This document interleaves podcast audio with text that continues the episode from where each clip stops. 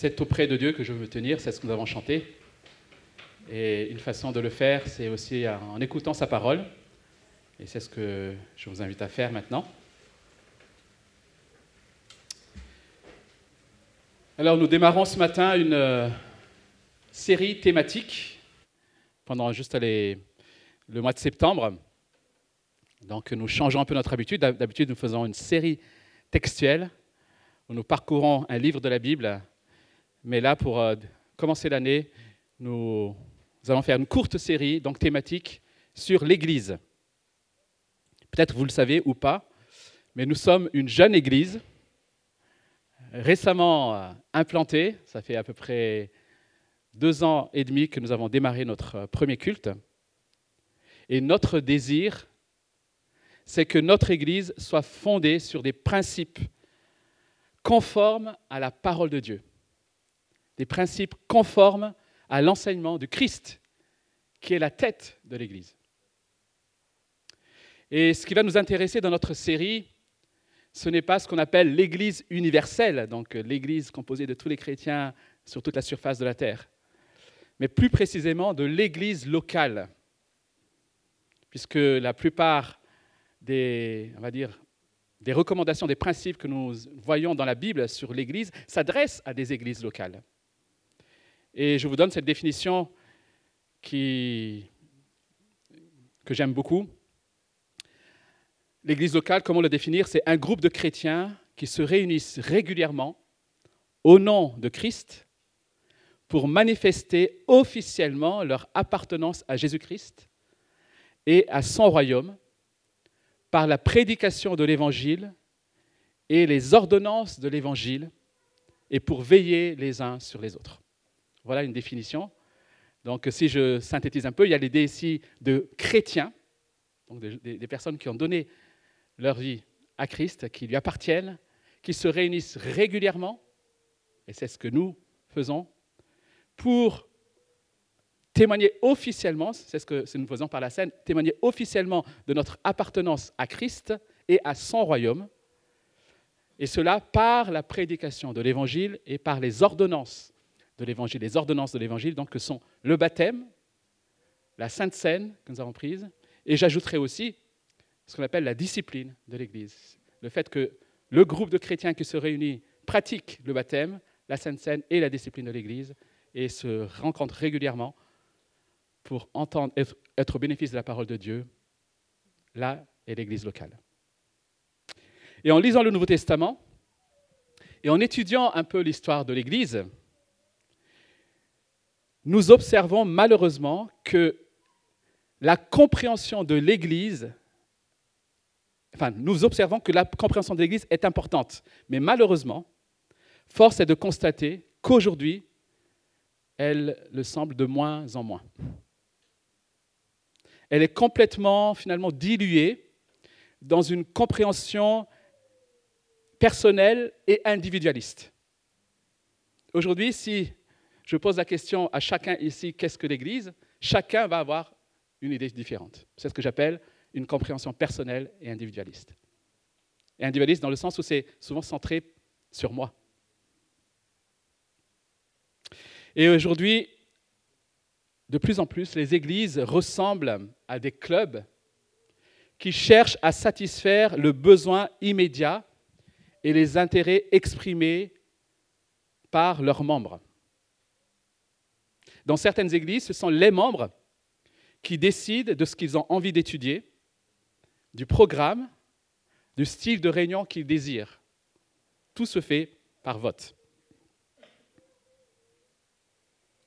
Et, chers amis, il est important de nous rappeler ce matin que ce qui doit être au cœur de la mission de l'Église, ce qui doit être au cœur de la raison d'être de l'Église, ce n'est pas ce qu'elle fait pour nous, mais ce qu'elle est pour Dieu et ce qu'elle fait pour Dieu avant tout. Et lorsque nous commençons à comprendre cela, nous passons d'un engagement, on va dire, tiède, égocentrique dans l'Église, pour passer à une vie communautaire, centrée sur Dieu, et que Dieu demande et Dieu veut utiliser pour ses propres desseins, pour ses propres plans. L'Église est ici pour Dieu. Et Dieu veut faire de l'Église son instrument. L'Église n'est pas en premier lieu une association dirigée par les votes des assemblées générales. L'Église est une institution divine. L'Église est une institution spirituelle. Christ en est le chef et c'est lui qui a décidé des principes de son organisation. Voilà pourquoi il nous faut passer un peu de temps pour essayer de réfléchir à ces principes. Quand on comprend cela, encore une fois, on comprend aussi que la vie chrétienne est bien plus qu'un effort moral soutenu pour essayer de cultiver un ensemble de vertus et pour essayer d'éviter un ensemble de vices. On comprend que l'Église est la manifestation de Dieu vivant dans ce monde. Dieu se rend visible dans ce monde par la manière dont nous vivons et par la manière dont nous sommes en relation les uns avec les autres. Voilà pourquoi je dois faire des efforts. Parce que par l'Église, par ma vie, Dieu se rend visible dans ce monde. Encore une fois, je ne suis pas la finalité de tout ça. C'est Dieu et sa gloire. Ainsi, nous nous engageons avec l'Église et nous prenons au sérieux la manière dont Dieu la voit. Encore une fois, non avant tout pour notre bien, même si notre bien passe par là, mais pour la gloire de Dieu que nous voulons manifester dans ce monde. Ce monde a besoin de voir la gloire de Dieu manifestée. Alors, pour nous aider à bien comprendre cela, je propose ce matin, non de parcourir un texte, mais de faire un court survol de la première lettre de Paul aux Corinthiens. Donc, nous allons ouvrir nos Bibles, même si c'est thématique, et je vous invite à ouvrir vos Bibles dans la lettre de Paul aux Corinthiens. Première lettre de Paul aux Corinthiens, qui est sa plus longue lettre, et que nous allons réduire en quelques minutes ce matin. Alors, cette approche que je vous, donne ce matin, elle n'est pas de moi. Je l'ai entendue la première fois il y a une quinzaine d'années et ça m'a énormément marqué. Et c'est pour ça que j'avais à cœur aussi de vous la transmettre à ma, manière. Mais voilà, j'ai été interpellé. C'était avant d'être euh, pasteur même, à plein temps. Et c'est ça qui m'a vraiment donné une vision de l'Église renouvelée. Il nous faut comprendre que cette première lettre aux Corinthiens n'est pas une suite disparate de sujets qui se suivent comme ça, plus ou moins importants que l'apôtre veut aborder. Parce que si on lit la première fois, on a l'impression qu'il passe d'un sujet à l'autre. L'apôtre choisit de façon intentionnelle ces sujets-là, qui sont dans l'église de Corinthe. Il y en a plein d'autres. Hein, ces, problèmes ne sont pas exhaustifs, malheureusement. Mais il choisit ces sujets-là parce qu'il veut en même temps révéler, enseigner sur ce qu'est l'Église.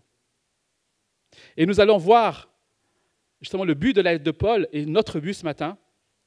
Et ce que nous avons besoin d'entendre aujourd'hui, c'est qu'est-ce que l'Église est censée être et pourquoi est-ce qu'elle est censée être de cette manière-là.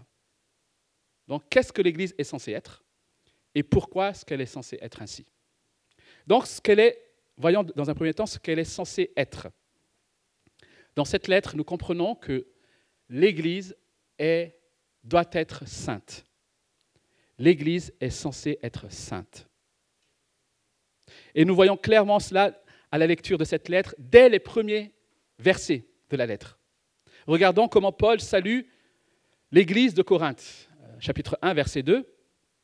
L'Église de Corinthe, qui est, enfin l'Église de Dieu qui est à Corinthe, à ceux qui ont été conduits à la sainteté par Jésus-Christ, appelés à être saints. C'est massif. En disant l'Église de Dieu, Paul dit déjà qu'elle est sainte, puisque ce qui, est, ce qui est à Dieu est saint. Et puis il dit, appelé à être saint par Jésus-Christ, plutôt conduit à la sainteté par Jésus-Christ, et appelé à être saint. Voilà comment Paul s'adresse à cette Église. Et pourtant, dans cette Église, nous allons voir, il y a énormément de problèmes. Mais Paul, dès les premiers mots, rappelle que l'Église est sainte. Alors la sainteté, quand on parle de sainteté, ce qui est difficile, c'est que c'est une catégorie à part. c'est une catégorie, je dirais, extraordinaire. Sainteté signifie justement séparé. C'est pour ça que je dis extraordinaire. Sainteté signifie, saint signifie séparé, mis à part. Et dans la Bible, saint est un objectif qui parle de Dieu, qui, qui parle de la nature de Dieu. Dieu est Dieu et Dieu est saint. Et par extension, tout ce qui appartient à Dieu est saint. Tout ce qui appartient à Dieu est saint. La sainteté de l'Église signifie donc qu'elle est à Dieu. C'est ce que dit Paul ici. Mais elle signifie aussi qu'elle est différente de toute organisation humaine. Elle est séparée, elle est différente. Elle est étrangère à tout ce qui existe dans ce monde. Parce que les croyants sont eux-mêmes étrangers dans ce monde. Ils sont mis à part par Dieu. Parce que l'Église est sainte, elle doit être séparée de tout ce qui est contraire à la nature de Dieu. Et donc se débarrasser de toute impureté. Je dirais la pureté est une conséquence de la sainteté. Saint ne signifie pas pur, enfin ce n'est pas synonyme. Parce que sainteté n'est pas forcément quelque chose de moral. Mais parce que Dieu est saint, il est pur, séparé de tout mal, de toute impureté. Parce que l'Église est sainte, donc elle doit être séparée de tout ce qui est contraire à la nature de Dieu. Et le chapitre 5, et je vous invite à tourner au chapitre 5 de, de cette lettre, le chapitre 5 est celui qui traite particulièrement de cette question. Le chapitre 5 est un plaidoyer en faveur de la pureté de l'Église. Ça vous choque ce que je dis là peut-être. Mais c'est de cette manière-là que Paul veut que ce soit. C'est un plaidoyer en faveur de la pureté de l'Église. Les mesures disciplinaires qui sont exigées dans ce chapitre ont justement comme enjeu la sainteté de l'Église. Paul commence par dire qu'il y a beaucoup d'immoralité sexuelle dans cette Église. Il y en a beaucoup. Mais il va citer l'exemple d'un homme. C'est pour ça que je dis que ce n'est pas exhaustif. Il va citer l'exemple d'un homme qui a pris la femme de son père. Donc il a, pris, quelque part, la femme de enfin, sa belle-mère, quoi. Il a couché avec sa belle-mère et il a épousé. Ce qui était scandaleux. Et au verset 5 du chapitre 5, Paul dit Livrez un tel homme à Satan pour la destruction de la nature pécheresse, afin que l'esprit soit sauvé le jour du Seigneur Jésus. C'est sérieux, hein, ce qui se passe ici. Préoccupé par la sainteté de l'Église, Paul continue au verset 6. Ne savez-vous pas qu'un peu de levain fait lever toute la pâte? Voilà, il donne déjà une explication ici. Paul dit ici, en quelque sorte, que le péché se propage. Le péché est contagieux.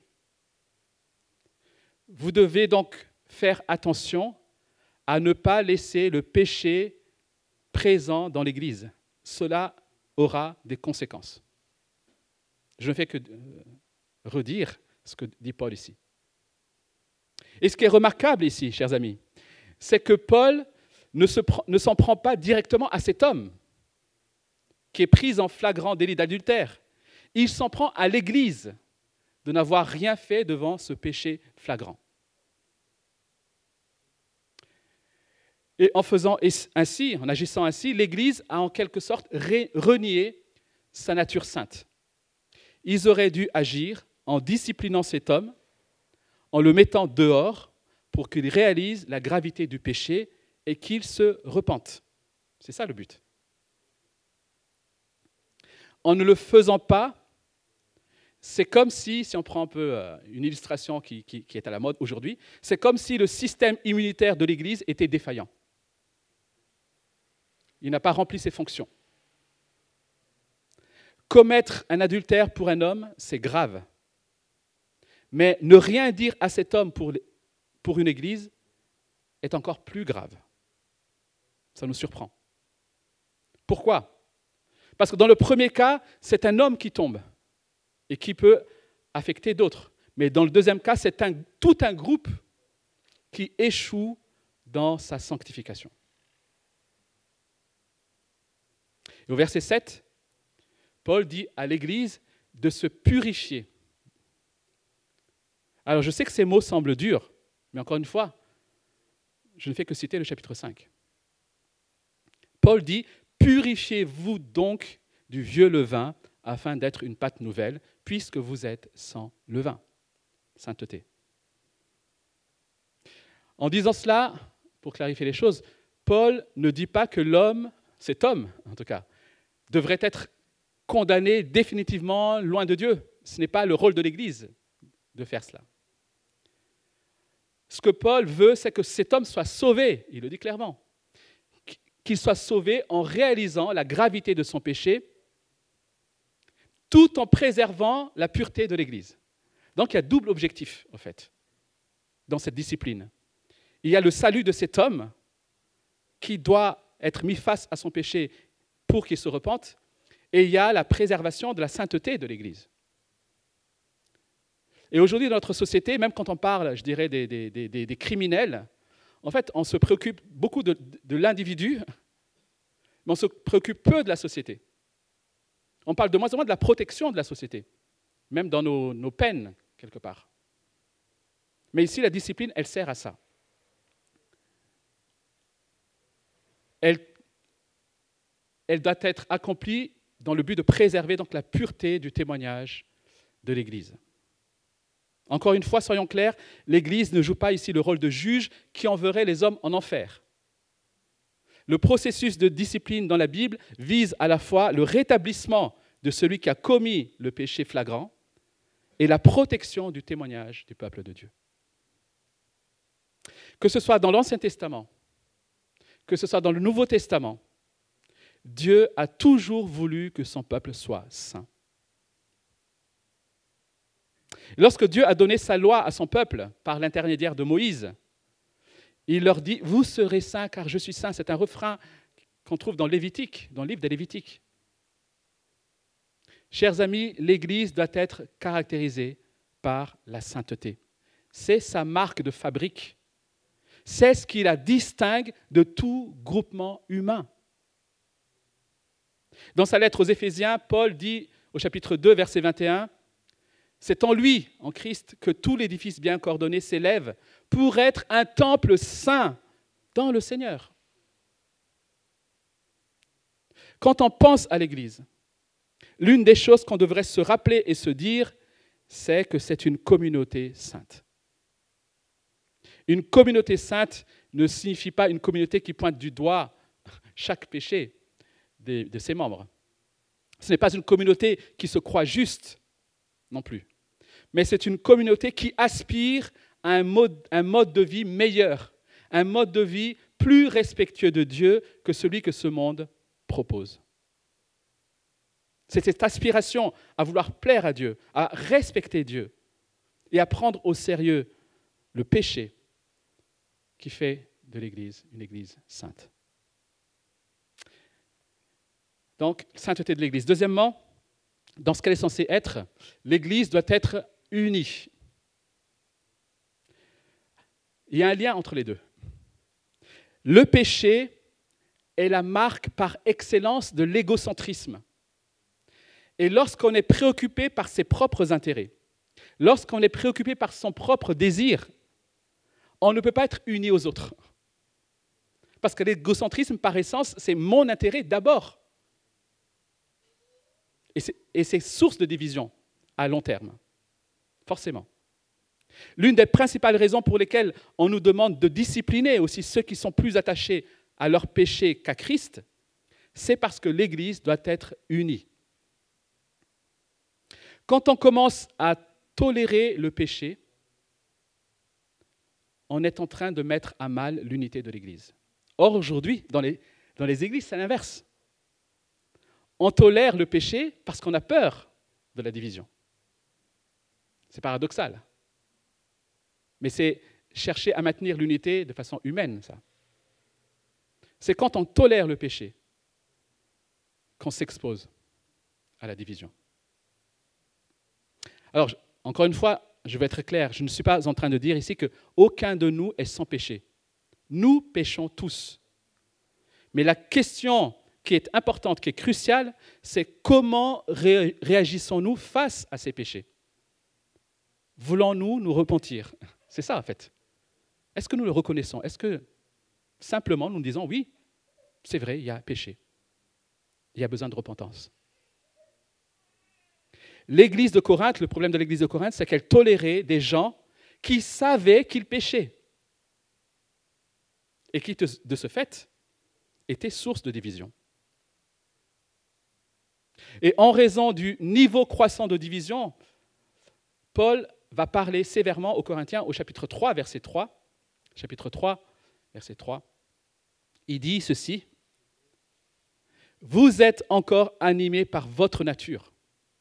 En effet, puisqu'il y a parmi vous de la jalousie, des disputes et des divisions, n'êtes-vous pas dirigés par votre propre nature propre et ne vous conduisez-vous pas d'une manière toute humaine? Lorsqu'on est conduit par notre nature propre, c'est ça le péché, alors les divisions arrivent. Alors les Corinthiens, eux, se divisaient sur, par exemple, leur mentor. Euh, Ce n'est pas dans le texte, hein, mais c'est moi qui explique un peu de façon moderne. Certains se réclamaient de l'apôtre Paul. Ah, nous, nous sommes de l'apôtre Paul. D'autres se réclamaient d'Apollos. Ah, nous, nous sommes d'Apollos. Et ils se jalousaient les uns les autres par rapport aux dons qu'ils avaient. Oh, lui, il a un don de ceci, il sait faire ça. L'autre, il a un don. Regardez-moi, j'ai un don de. Voilà. Voilà les divisions dans l'église de Corinthe, entre autres. Et ils n'hésitaient pas à faire appel aux tribunaux pour régler les problèmes entre eux. Et Paul leur dit, en quelque sorte, écoutez, écoutez-moi. N'avez-vous pas de juge parmi vous? Un jour, vous allez juger le monde avec Christ. Ne pouvez-vous pas trouver quelqu'un parmi vous qui puisse régler ces petits différends entre vous Voilà ce que dit Paul. Il dit, mais pourquoi est-ce que vous allez voir les tribunaux pour ces conflits entre vous? Et regardons ce qu'il écrit toujours à ce propos au, chapitre 6, verset 7 c'est déjà pour vous un échec complet que d'avoir des procès les uns avec les autres. Pourquoi ne supportez-vous pas plutôt une injustice Pourquoi ne vous laissez-vous pas plutôt dépouiller? Paul dit que face à ces conflits, face à cette tension qui paraissait insoluble, il y avait une autre option. Une autre option que celle de mettre à mal l'unité de l'Église. Cette option, c'était de renoncer à ses droits, d'accepter de perdre, de se dépouiller. Ça, ça demande à ce que l'intérêt de l'Église soit supérieur à mon intérêt, les amis. Si, parce que je réclame mes droits, etc., je mets à mal l'unité de l'Église, alors Paul dit peut-être que tu devrais renoncer. Là encore, il est important de clarifier les choses. Les avocats, les cours de justice remplissent un rôle important dans notre société. Grâce à eux, les droits dont nous jouissons chaque jour sont préservés. Mais ici, Paul dit simplement qu'il ne faut pas que dans l'Église, on soit imprégné par la nature égoïste, individualiste et parfois procédurière de notre société. Et ça nous parle aujourd'hui, ça. Dans notre société où ce sont mes droits qui priment. Et ce, à n'importe quel prix. C'est ça notre société. J'ai le droit d'eux. Ce sont mes droits. L'unité, donc, est censée être l'une des caractéristiques de l'Église.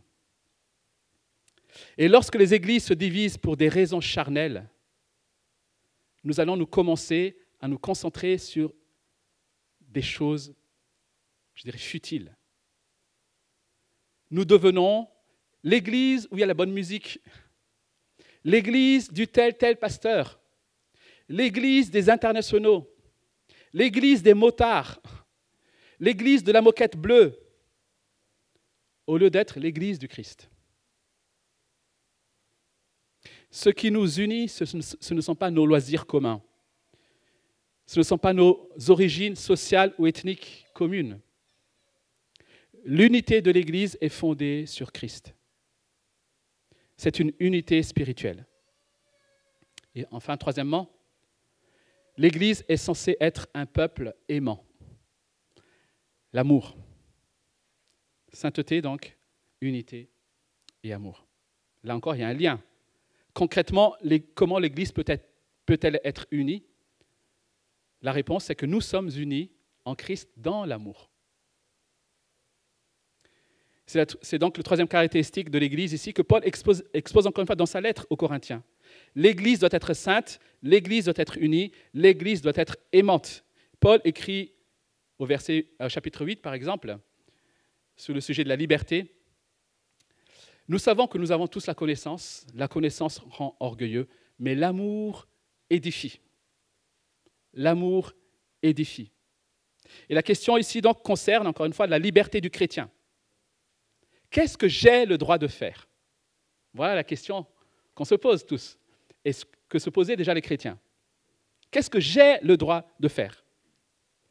Et Paul répond que l'importance n'est pas de connaître ce que j'ai le droit de faire, mais plutôt de quelle manière est-ce que je peux le mieux édifier l'autre. Voilà ce qui est important. Voilà ce qui doit nous préoccuper. De quelle manière est-ce que je peux le mieux édifier l'autre ça ne veut pas dire qu'il ne faut pas connaître la parole de Dieu, que, Paul rejette la connaissance, loin de là. Mais il dit, si la connaissance nous sert simplement à définir nos droits, ce que j'ai le droit de faire, ce que je n'ai pas le droit de faire, alors nous sommes centrés sur nous. En fait, Paul soutient ici que l'amour devrait déterminer l'utilisation par le chrétien de sa liberté. Ici, les sujets qu'aborde Paul, par exemple, le fait de se marier ou pas. Est-ce que je dois me marier ou pas? Alors, je, ne me dis pas avec qui, mais est-ce que je dois me marier ou pas? Est-ce que je peux manger de la viande sacrifiée aux idoles ou pas? Voilà le genre de questions. Et devant ces choix, les chrétiens devraient faire ce qui manifeste le mieux l'amour envers les autres, et pas simplement ce qu'ils sont libres de faire. Ce qui veut dire peut-être se contraindre par amour pour les autres. Renoncer à sa liberté par amour pour les autres. Chers amis, seul l'amour authentique nous permet de vivre l'unité, qui est la marque du corps de Christ qu'est l'Église. Il n'y a pas d'unité véritable sans amour.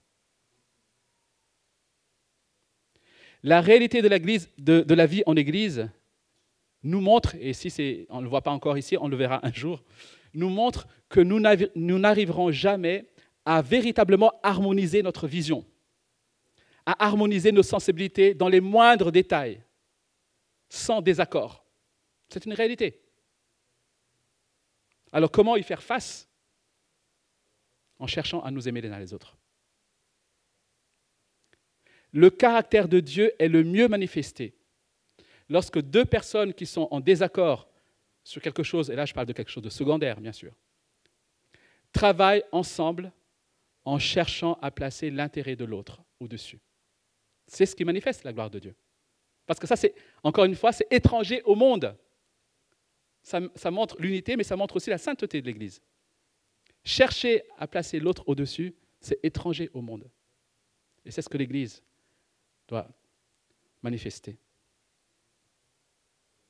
C'est à la lumière de cette discussion sur l'Église et la recherche du bien de l'autre que la puissance de 1 Corinthiens chapitre 13 transparaît le plus. Vous connaissez, si vous êtes chrétien depuis de, longue date, vous connaissez ce chapitre 13 de la lettre de Paul aux Corinthiens.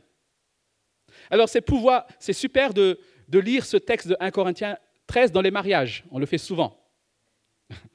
C'est super de l'écrire aussi sur une belle carte ou sur son statut Facebook ça, fait bien. Mais ces mots de 1 Corinthiens 13 prennent vraiment toute leur force lorsque nous les plaçons dans le contexte dans lequel Dieu les a donnés en premier lieu. Dans le contexte de l'Église, où il y a des divisions, où il y a de la jalousie, etc. C'est là que Dieu a donné ces paroles-là. Et c'est là qu'elles prennent tout leur sens. Chers amis, l'amour est en quelque sorte le carburant de l'Église. L'amour, c'est ce qui va motiver, mais aussi entretenir et produire toutes les autres choses que Dieu veut voir dans son Église. Au cœur de notre sainteté et de notre unité, il doit y avoir l'amour et le souci l'un pour l'autre. Et Paul nous montre ici clairement que l'amour surpasse tous les autres dons, et je dirais aussi toutes les meilleures actions les plus vertueuses. L'amour surpasse toutes les œuvres.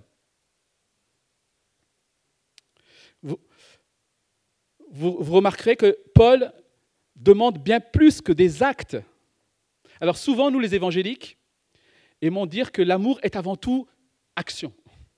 En fait, parce que nous cherchons à contrebalancer quelque part la vision de l'amour qui ne serait qu'un sentiment. Alors nous, nous disons non, l'amour c'est action. L'amour c'est agir. Pourtant, dans 1 Corinthiens 13, nous comprenons que l'amour est bien plus que des actions. Certes, l'amour sans les actes n'est rien. Mais Paul nous montre aussi qu'on peut avoir le meilleur acte, la meilleure action quelque part, sans amour.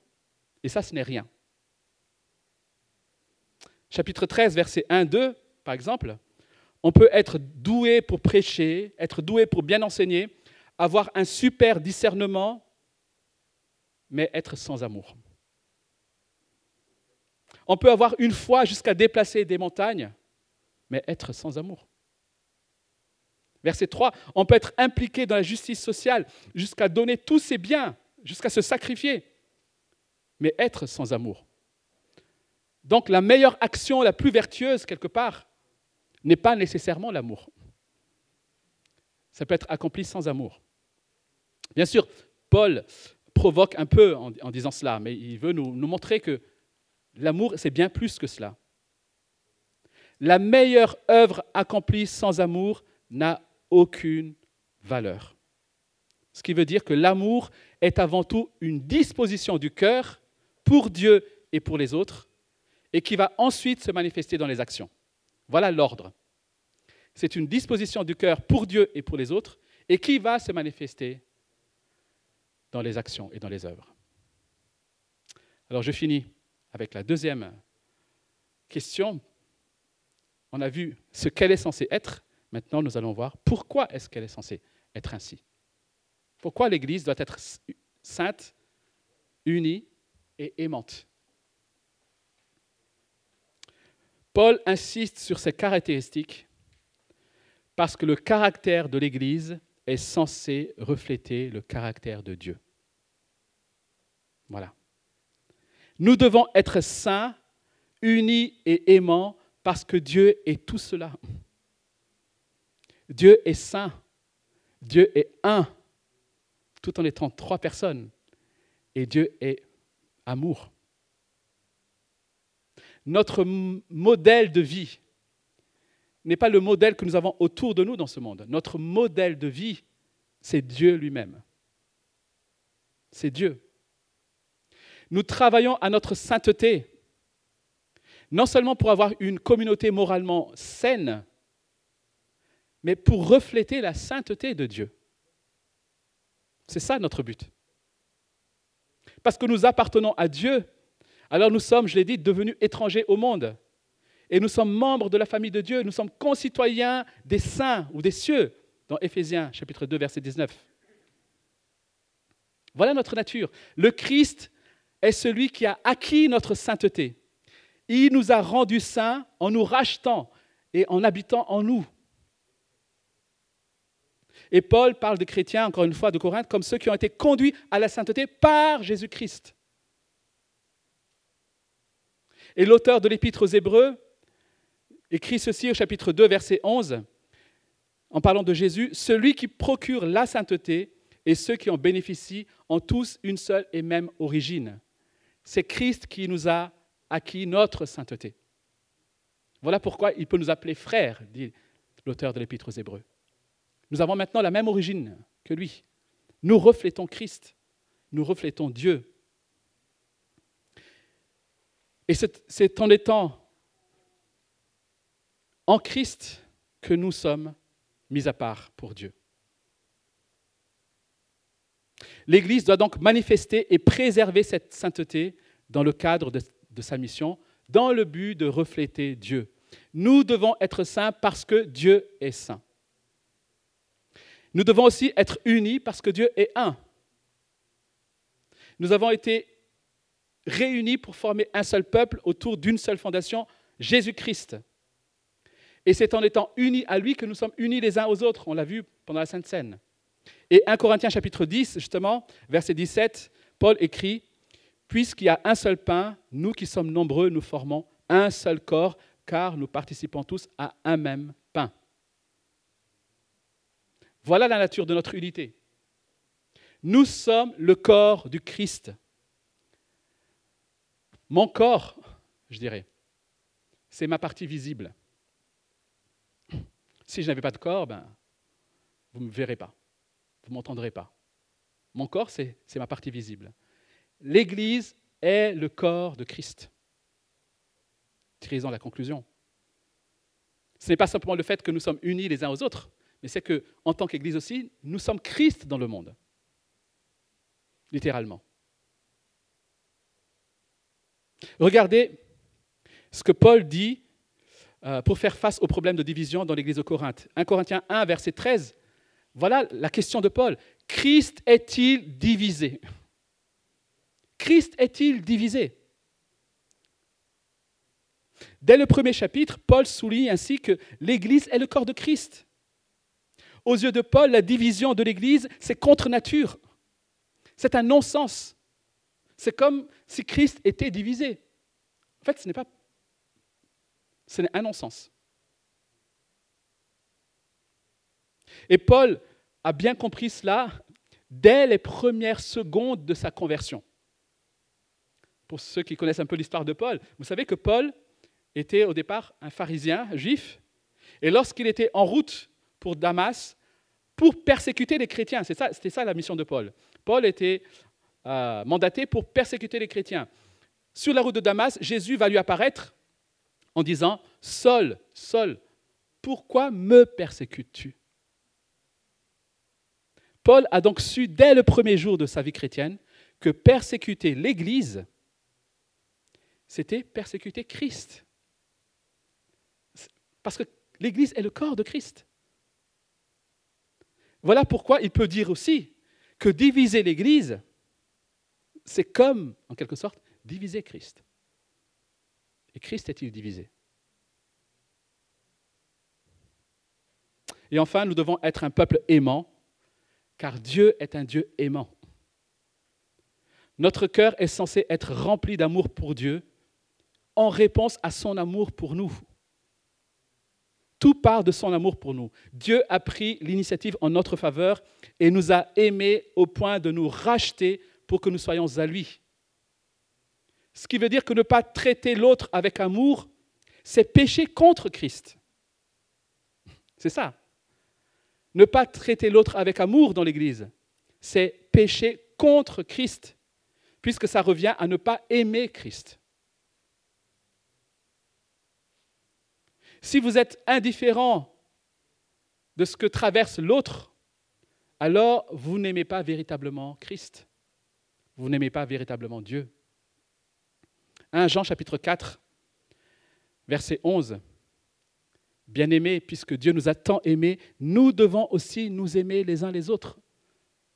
La fondation, c'est l'amour de Dieu pour nous. Verset 12. Personne n'a jamais vu Dieu. Si nous nous aimons les uns les autres, Dieu demeure en nous et son amour est parfait en nous.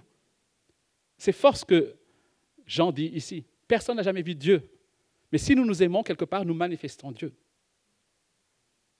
Verset 20, toujours 1 Jean, 4, verset 20. Si quelqu'un dit j'aime Dieu alors qu'il déteste son frère, c'est un menteur. En effet, si quelqu'un n'aime pas son frère qu'il voit, comment peut-il aimer Dieu qui ne voit pas? Dans cette lettre aux Corinthiens, mais aussi dans ses autres lettres, Paul dit quelque chose sur le caractère de l'Église et sur le christianisme en général. C'est que l'Église est censée manifester le caractère de Dieu dans ce monde. C'est sa raison d'être dans ce monde. Si vous voulez aider l'Église à manifester le caractère de Dieu au monde, alors vous devez réaliser et comprendre que votre relation avec Dieu doit aussi guider la manière dont vous êtes en relation les uns avec les autres. Vous devez veiller sur votre relation avec Dieu, mais aussi sur votre relation les uns avec les autres. Chers amis, si vous bâtissez votre vie chrétienne en cherchant à obtenir le maximum dans cette vie-ci, alors, permettez-moi de vous dire, vous êtes à côté de la plaque. Jésus-Christ a dit, car celui qui voudra sauver sa vie, la perdra. Dans la vie chrétienne, dans la marche, la marche chrétienne ici sur terre, chers amis, il ne s'agit pas en premier lieu de moi, il ne s'agit pas en premier lieu de toi, ni de vous, ni des autres. La vie chrétienne concerne en premier lieu Dieu. Voilà notre préoccupation, c'est Dieu, la gloire de Dieu. Et j'aimerais conclure en vous posant cette question. Ce que nous faisons dans l'Église, ce que nous faisons dans nos groupes de quartier, ce que nous faisons les uns pour les autres, le faisons-nous pour le bien de l'Église, le bien de l'Évangile? Nos réunions publiques sont-elles à la gloire de Dieu? Quand les gens viennent au milieu de nous, quelle est leur représentation de Dieu en nous voyant? Nous avons comme mission et comme raison d'être de refléter Dieu. Si nous sommes négligents sur notre sainteté, en tolérant le péché, alors nous allons tromper les gens sur Dieu. Si nous négligeons l'unité en ne veillant pas sur les divisions ou en fondant notre identité sur des choses qui seraient secondaires, alors nous ajoutons de la confusion dans l'esprit des gens au sujet de Dieu. Si nous cultivons un amour soi-disant chrétien, mais qui ne serait en réalité rien de plus que du sentimentalisme, alors nous trompons le monde concernant l'amour de Dieu. Toutes ces choses renient et dénaturent le caractère de Dieu. La gloire de Dieu dans l'Église Reine Nord, comme dans celle de Corinthe, sera manifestée par une sainteté authentique qui inclura la discipline, par une véritable unité fondée sur Christ et qui se vivra dans la diversité de l'Église, et par un amour véritable qui ira bien plus loin qu'un sentiment. Et c'est à ça que nous voulons nous consacrer dans l'Église. Et c'est à cela que nous vous invitons aussi à vous consacrer avec nous si vous rejoignez l'Église Rennes Nord. Cette année, nous allons mettre en place une structure pour l'Église et nous allons mettre en place notamment la notion de membre de l'Église. Et j'aimerais que vous soyez membre, bien sûr, si vous êtes à Christ de l'Église, mais en connaissance de cause. Voilà à quoi nous nous engageons ensemble à refléter, à manifester la gloire de Dieu dans ce monde. Dimanche prochain, nous continuerons la série et nous parlerons justement de ce qu'est être membre de l'Église et pourquoi il faut être membre de l'Église locale. Mais j'aimerais proposer de prendre quelques instants, peut-être en réponse à ce que nous avons entendu ce matin. Peut-être c'est l'occasion simplement de se réengager pour l'Église. Peut-être que jusqu'ici, vous aviez une vision très égocentrique de l'Église, ce qu'elle peut m'apporter. Et aujourd'hui, peut-être, vous pouvez simplement dire, Seigneur, je veux servir ta mission, je veux servir ton plan, je veux servir tes œuvres, je veux participer à manifester ta gloire dans ce monde.